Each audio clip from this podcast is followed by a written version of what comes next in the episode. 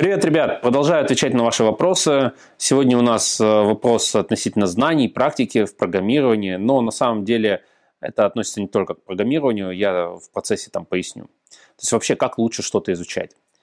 А, я полностью текст вопросов читать не буду, потому что очень много всего. А, текст будет у вас на экране, сами прочитайте. Я постараюсь суть выделить и, собственно, перейти к ответу. Итак, первый вопрос о вознесении такого мифического артефакта, как знание. Это буквальная цитата. А, не преуменьшаю значимость этих знаний, но неужели настолько интереснее людям, собственно, не экспериментирование, а эти самые знания сами по себе? И второй вопрос. А, мне действительно скучно изучать теорию, открываю книгу, засыпаю, привык больше решать проблемы точечно по мере поступления. Такой метод заплатки – так вот, вопрос следующий. Не подскажете ли вы, какие могут быть подводные камни такого метода изучения в контексте программирования? Стоит ли его применять в изучении языка? А, автор прав, я на эту тему уже информацию записывал. У меня два видеоролика есть «Не стоит начинать изучать программирование по книгам». И действительно, в течение лет у меня появилась новая информация, то есть я продолжаю саморазвиваться, и мне есть что на эту тему сказать, дополнить и так далее. Поэтому давайте, собственно, перейдем к ответу на данный вопрос. Итак, начинаю отвечать на эти два вопроса. Отвечать буду в двух частях, но не соразмерно этим вопросам, а относительно ну, тематики. В общем, у меня первая часть будет про физиологию, а вторая часть про все остальное. Итак, первая часть. Про физиологическую часть, про биологическую. Сразу оговорюсь, я не биолог, нейропсихолог, психолог или какой-то профессионал в этой узкой области о работе нашего мозга. Поэтому буду говорить общими понятиями, могу где-то плавать, но если вы хотите более точную и конкретную информацию, возьмите, почитайте или посмотрите, или послушайте информацию от профессоров и экспертов в данных областях. Их много. Почитайте медицинские журналы на английском языке, исследования и так далее. То есть, если хотите углубиться, прямо узнать эту тему, welcome. Это замечательные ресурсы, сам их сейчас изучаю на пути, так сказать, к просветлению научному. Э, я буду говорить очень общими понятиями.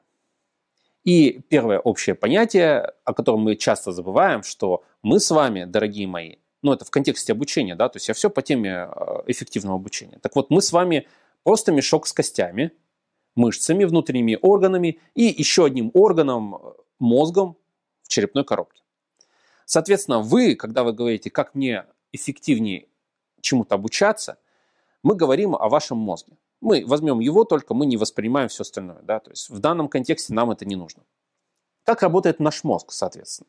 Потому что, опять же, когда мы употребляем упрощенные термины типа опыт, э, информация, нам нужно понять, что такое опыт, информация и как эта самая информация располагается в нашем мозге, как она запоминается, как мы эту информацию из мозга потом достаем, как мы эту информацию перерабатываем и каким образом вот этот самый опыт в этом мозге размещается. То есть опыт это что? Это какая-то, это какой-то что это, коробочка, которая у нас куда-то складывается в голову, или что это? Поэтому давайте по порядку.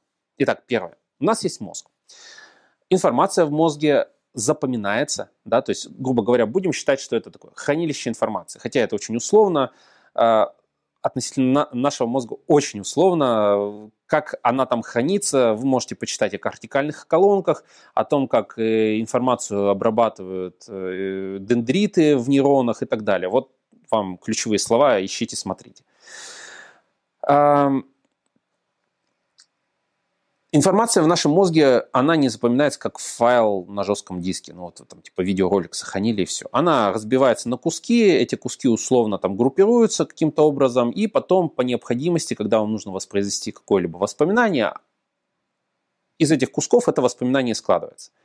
Соответственно, наши знания могут быть сильно неточными или, наоборот, перевранными, на эту тему было сделано масса исследований. Не помню, как женщину зовут. Она делала исследования относительно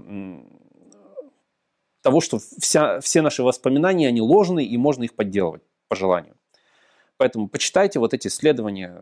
Не смогу сейчас назвать вам фамилию, потому что я не готовлюсь к видеороликам, поэтому вот, что помню. То есть информация разделена на множество разнообразных кусочков, и, естественно, она сохраняется не вся. Она проходит там через ряд фильтров, да, то есть э, поэтому э, далеко не все у нас там хранится.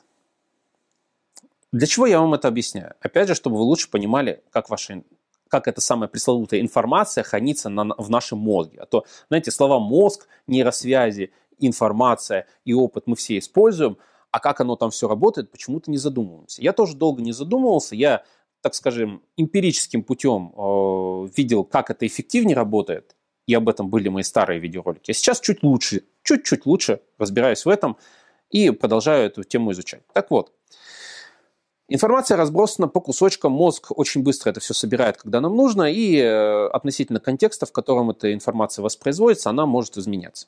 Это наши воспоминания. Это та самая информация, которую вы каким-то образом получили извне, из внешних источников. Да, это могут быть видеоролики, аудиозаписи, статьи в интернете, подкасты, книги, и совет вашего друга, товарища, знакомого, и просто слухи. То есть э, вся эта информация сгружается вам в голову, что-то там остается, оно дробится, оно перекручивается и, и меняется, как, каким-то образом э, комбинируется, и потом вот эту всю информационную базу вы используете для того, чтобы решать какие-то задачи.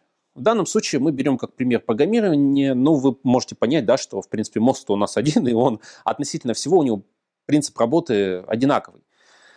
И у вас появляется какая-то задача. Берем программирование. А, и мы говорим, что вот у нас есть опытный программист и есть неопытный программист. И опытный программист, он решает эти задачи лучше. Он, мы еще такой термин, знаете, применим, умнее. Ну, умнее это как? Что у него там умнее это? Да, то есть, а если тот еще 10 лет поработает, он тоже умнее станет. А умнее это что изменится в нем?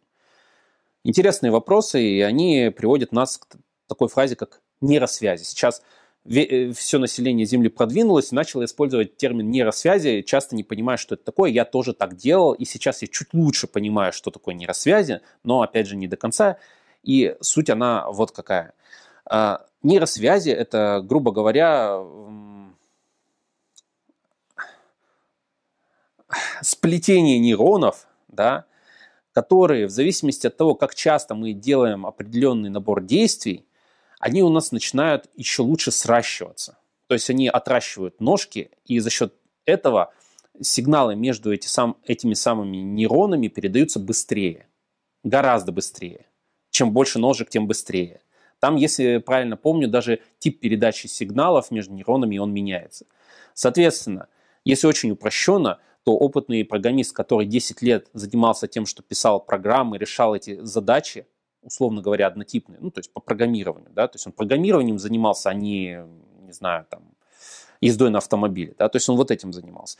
Его нейросвязи относительно этой области, они достаточно плотные, плюс еще вот эта информационная база, которая отдельно хранится, и за счет всего вот этого он может на основании этого опыта, то есть физически сформированные нейросвязи и достаточно большая информационная база, на основании вот этого опыта, вот этого вот совмещения нейросвязей плотных, информационной базы, он может задачи решать быстрее, с лучшей точностью, с лучшим качеством, хотя качество это очень условное понятие, да, то есть э, у каждого свое понимание качества.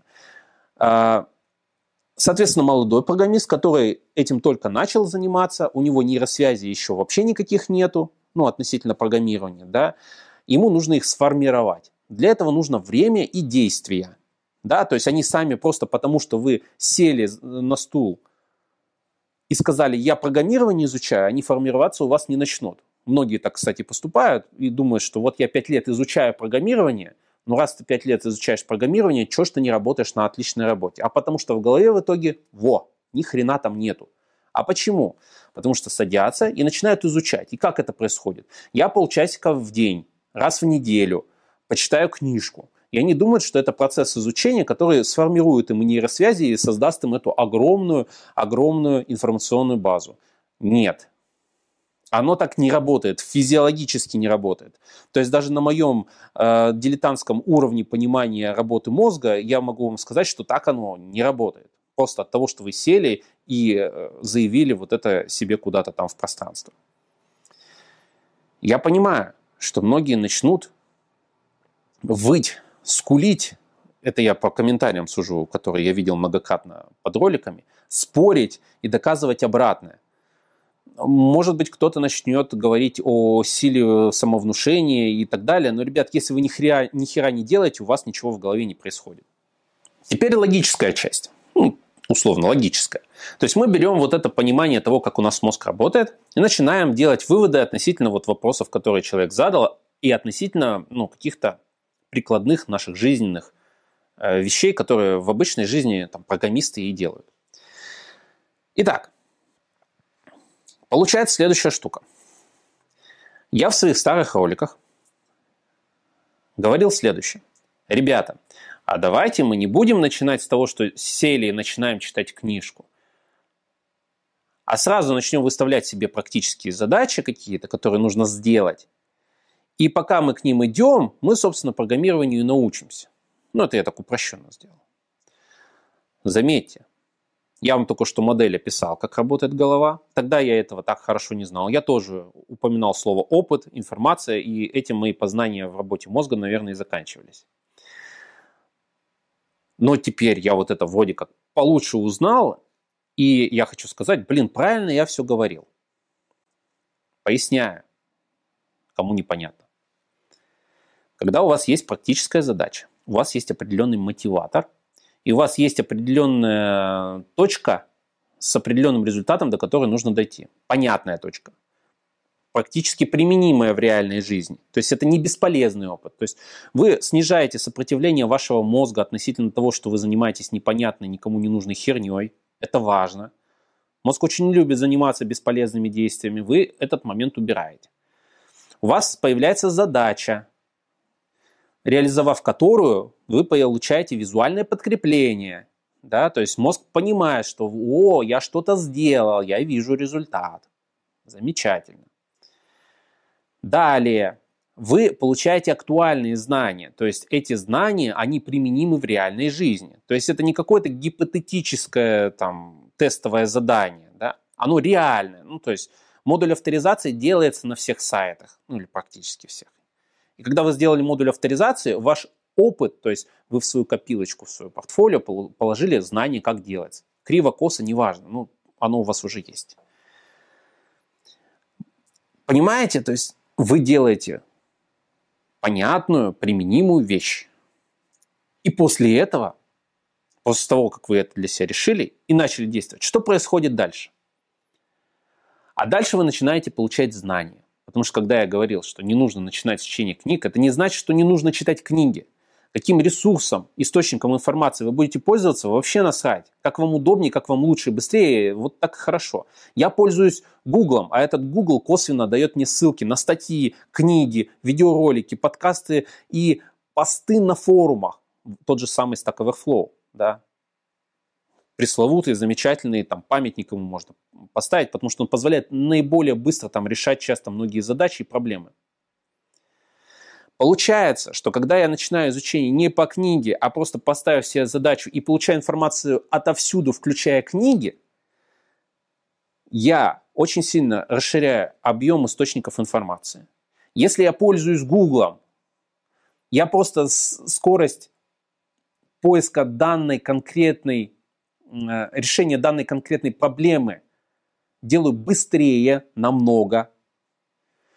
И таким образом знания это я все равно получаю, и они у меня все равно в голове сохраняются. И более того, что вот тут очень важно, они сохраняются относительно того, что я сделал практически. Раз я это делаю практически, у меня формируются нейронные связи, и эта информация, она лучше усваивается у меня в моем мозге, распределяется, да, и сохраняется. И потом мне ее проще относительно данного, понятного якоря из этой самой головы по кусочкам собрать и достать обратно.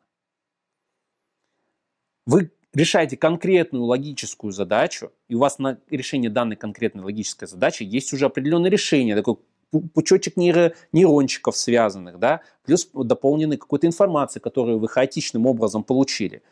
И да, возможно, вы получили дополнительную информацию, но она чуть-чуть расширила ваш кругозор.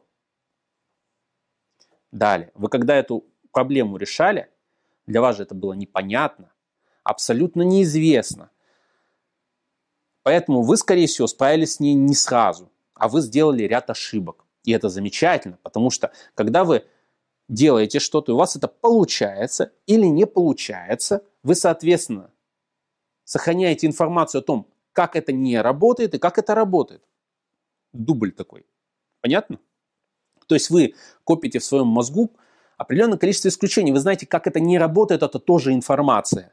И как это работает, вы тоже теперь знаете. И хорошо это усвоили, запомнили. Теперь, если мы говорим просто о чтении книг.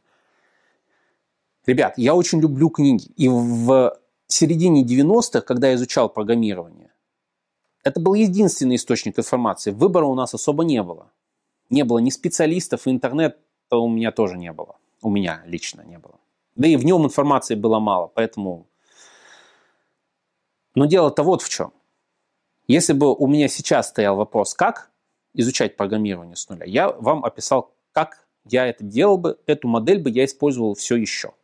Вот я записал видеоролики несколько лет назад, и сейчас вот все еще актуально. То есть принцип, подход, он, на мой взгляд, полностью верен, физиологию объяснил, вот вам еще чуть-чуть разжевал логику, как работает это все на практике, да. Теперь давайте переходить к, ну, скажем так, более применимым в жизни э, ситуациям, да. То есть я несколько примерчиков вам накидаю. Так, но прежде, чем я продолжу, вы должны понимать, да, вот первая часть вопроса мифический артефакт знания. Я так понимаю, что вы или просто не понимали контекст, у вас, может быть, какое-то когнитивное искажение было. Вы, возможно, не учитывали, что знания мы получаем в любом случае. Так?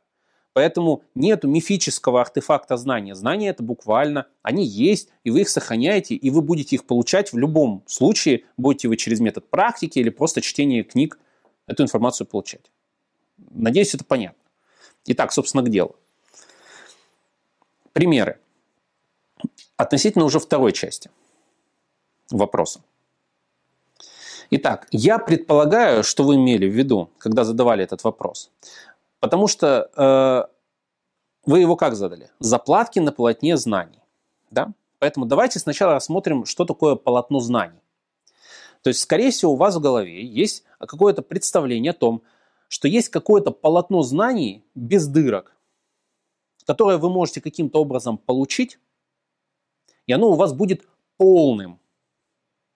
То есть есть какое-то абстрактное, полное полотно вот этих каких-то конкретных знаний. Какой-то список того, что вы должны знать, и вот все пункты должны быть реализованы. Давайте по поводу этого. Итак, давайте возьмем классическое восприятие вот этого, ну, допустим, академическое образование. Вот у нас есть программа в институте. Да? И люди думают, что если они обучатся в институте, у них появится академическая база. И это типа полные знания. А без академической базы этой знания ваши не полные. Да? Есть такой стереотип. Теперь вот смотрите, как это происходит. У вас, допустим, обучение 4 года состоит из, например, 20 лекций. Я сегодня какашками в высшее образование кидаться не буду, не про это дело. Вот именно вот конкретно по контексту вопросов. Итак, 20 лекций. Вот представьте, профессор, он там бу-бу-бу-бу-бу-бу, очень скучно что-то вам бухтит. И вы из этих 20 лекций за 4 года запомнили, ну, условно, да, запомнили. Конечно, вы кусочками там что-то запоминали, запомнили 3, например. А если профессор классный заводной чувак из какой-то компании, он практик и все такое, из, и его слушать интересно. Тогда вы запомнили из них из 20 15, например. Офигенный преподаватель. Ну, я очень... Ну, это, навряд ли вы 15 запомните, ну, условно, да? Все очень упрощенно. Понятно? То есть, грубо говоря, полотно-то оно было вроде бы полным, но вы по факту все равно запомнили не все. Дырки у вас есть и достаточно серьезные. Далее. Возьмем ваш пример. Вы ставите себе практические задачи, вот как я говорю, да? Практическую задачу поставили, поставили. У вас это полотно, ну, то есть какой-то каркас, он вообще отсутствует. Ну, вы же не можете себе правильный план создать. Отсутствует у вас. И вы просто, грубо говоря, что-то узнали, что-то узнали. Такие блоки информации у вас получаются. И вы такой, полотно не полное. Хорошо. Еще одна ситуация. У вас есть онлайн-курс. Там тоже заводной прекрасный преподаватель из какой-нибудь компании вам преподает что-то. У него система построена, ну там, допустим, 50 на 50, практика, теория, например. И вот это все перемежается, и в итоге из 20 блоков какой-то информации вы запомнили, например, тоже там 15 или 17, а может быть 10, как пошло. Условно, например. Теперь давайте возьмем книгу. У нас есть книга. Вот если мы берем только книги, вот именно руководство, да, вот как стать программистом PHP там за 24 часа. Вот, ну, я очень утрирую, ну, что-то типа того. То есть руководство нужно отделять от информационных книг просто. С советами, рецептами или просто информацией. Итак, там тоже есть какой, какая-то система. И вроде бы вы, прочитав книгу от корки до корки, должны все это знать. Но нет. Из 20 блоков информации вы запомнили 5. Я условный пример дал. Да, то есть это может варьироваться относительно того, как вы воспринимаете информацию, какая у вас практическая база уже есть, насколько вы умный, талантливый и насколько у вас ненапряженная работа, и вам не нужно там еще троих детей воспитывать параллельно, да, и вы выматываетесь на работе. Это все влияет, безусловно. Но давайте поговорим вот о чем. Вот я вам представил несколько простых примеров, понятных вам, я думаю, да, вы понимаете, типа, что такое обучаться в институте, онлайн-курсы, книги, да, или самостоятельное обучение. И вот у вас созрело какое-то понимание, что какое-то есть полотно знаний, и у меня там дырки. Но, как вы видите, дырки, они будут у вас в любом случае. Это первый момент. А второй момент. Возьмите каждый из вот этих вот полотен знаний. ВУЗ. Возьмите э, онлайн-курс, возьмите книгу. Вроде бы систематизированное какое-то полотно знаний. Но вот вопрос, а полное ли оно? Относительно абсолютного полотна знаний в данном языке даже, не будем брать вообще программирование в целом, и IT тем более, а просто конкретный язык, насколько оно полное – и потом оказывается, что оказывается курсы-то есть и для начинающих, и для нидлов, и для синеров там, да, условно говоря. И оказывается, что в рамках одного курса невозможно дать все понимание о языке, о тех фреймворках, которые там используются, потому что они еще к тому же, блин, постоянно обновляются, там какие-то новые доработки происходят. Плюс человек, который составлял эту схему, ну, у него не хватит времени, потому что он это 10 лет получал. А вам даже за месяцы он вам не сможет эти знания все передать. Даже пытаясь как-то вот квинтэссенцию выжить. То есть что получается? Что из этого полотна, из которого вы запомнили там 15 кусочков информации, оно само-то по себе даже не полное. Это не абсолют. И он не может быть абсолютом, потому что эти знания, они постоянно добавляются. Интернет растет, технологии развиваются, все больше и больше технологий и подходов в программировании появляется. Даже подходы, понимаете, то есть как организовывать код, как строить архитектуру, какие задачи у нас. Все меняется. И получается, что это бесконечная гонка в постоянном саморазвитии относительно даже одного языка и одного там фреймворка какого-нибудь на этом языке. Теперь возвращаясь к вопросу, заплатки на полотне знаний. Надеюсь, чуть более понятно стало, что вот это полотно знаний, оно бесконечно, ну, условно, конечно, да. И на нем заплатки вы будете ставить, условно говоря, всю жизнь, в любом случае. Видеокурс, а академическое образование или академическое образование, а потом еще 10 видеокурсов, еще 10 лет работы в какой-то компании, где вас будут ваши коллеги обучать, а потом вы сами будете эти заплатки все равно ставить на это полотно знаний. Так или иначе, вы будете штопать это полотно знаний до бесконечности. В этом и заключается рост специалиста. Поздравляю. Вы влезли в это э, дело, и вам теперь нужно бесконечно эти самые заплатки накидывать. Теперь, Перейдем к последней части, о которой я вам не говорил, но если вы до сюда досмотрели, ну, вам же и хорошо. Вы можете задаться вопросом, блин, а как же мне теперь понять, что мне нужно знать? И я вам немножко расскажу про собеседование. Неожиданно, но тем не менее, опять же, в контексте ваших вопросов. Сейчас поясню. Вы получаете ваши знания с, какой, с какой-то целью. Но вы хотите профессионально расти, вы хотите получать там определенную сумму денег, да, вы хотите интересные проекты, но все это дается вам только в том случае, если вы достаточно хороший специалист для этой работы, для этого проекта и для этих денег. Ну, я очень, опять же, упрощенно говорю, да, чтобы никто не запутался. Получается, что когда вы приходите на определенную вакансию в определенной компании с их какими-то специфическими требованиями, Достигнете вы этой цели или не достигнете, будет зависеть, да, от этих знаний и опыта. Но вы мне можете сказать, но я же не могу знать все. Ну, мы это только что выяснили в предыдущей части. Безусловно, все вы не будете знать никак, вот, ну, не получится у вас. Но от обратного идем. Что получается? Вы можете знать то, что нужно этой компании, на этой должности – на этом проекте на эти деньги. Логично. Хорошо. Вы скажете, а что я должен знать? А дело в том, что у каждой компании есть определенный список того, что вам нужно знать, чтобы ну, занять эту позицию.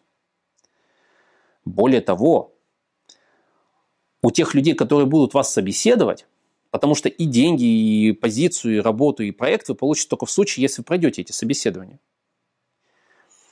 у них есть предположение о том, как вы должны думать с их точки зрения. Ну, это они так думают. И когда они будут вас собеседовать, ваша задача, чтобы вы в эту их сетку пролезли. Это как маленькое окно, в которое пролезут не все, а только те, у кого достаточно узкие знания. Такая аналогия говорящая. Так вот, Получается, что вам нужно знать в определенных технологиях, ну, там, Java, Java 8, Spring, э, та-та-та-та-та, Hibernate, таливали, например. Вам нужно знать то, что они используют в работе. А теперь вопрос. На этом полотне знаний, которые существуют по Spring, Hibernate, Java 8 и так далее, все ли вы можете знать? Наверное, нет. Они тоже, скорее всего.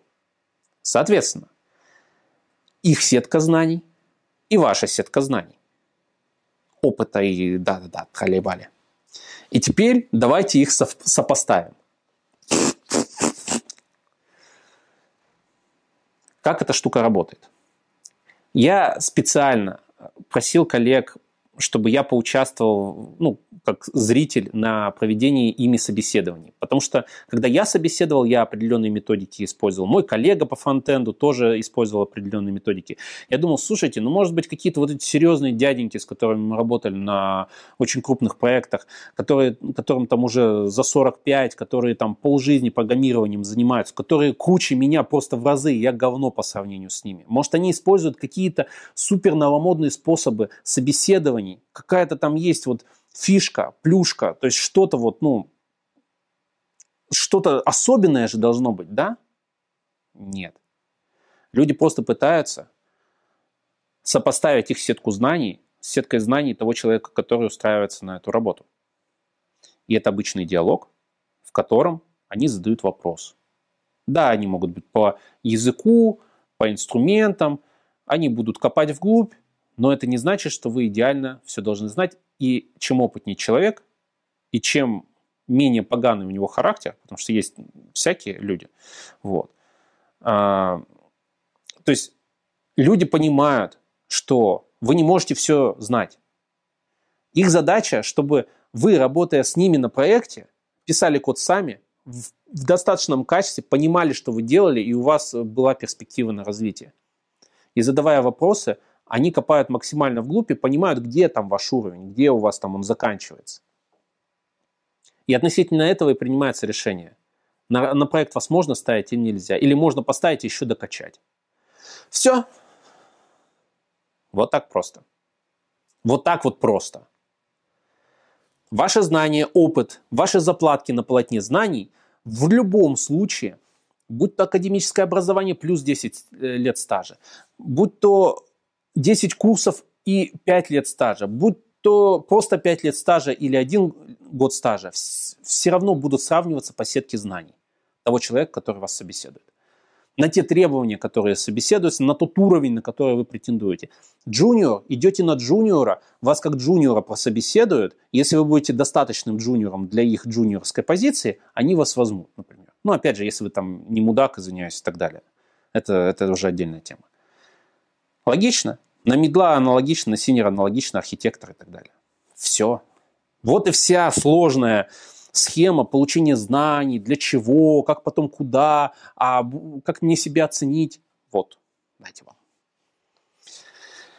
Надеюсь, я вам на пальцах очень просто, я старался как можно проще это все объяснять. Объяснил простые вещи о том, как изучать что-то, насколько важны знания, что такое практика, опыт – и что вы потом с этим совсем будете делать, и как оно будет потом другими людьми оцениваться. Но если появятся новые вопросы, как их задавать, ссылка в описании, в, видео, в видеоролике рассказано, как это делается. Все. Всем пока, счастливо и больших и жирных вам знаний.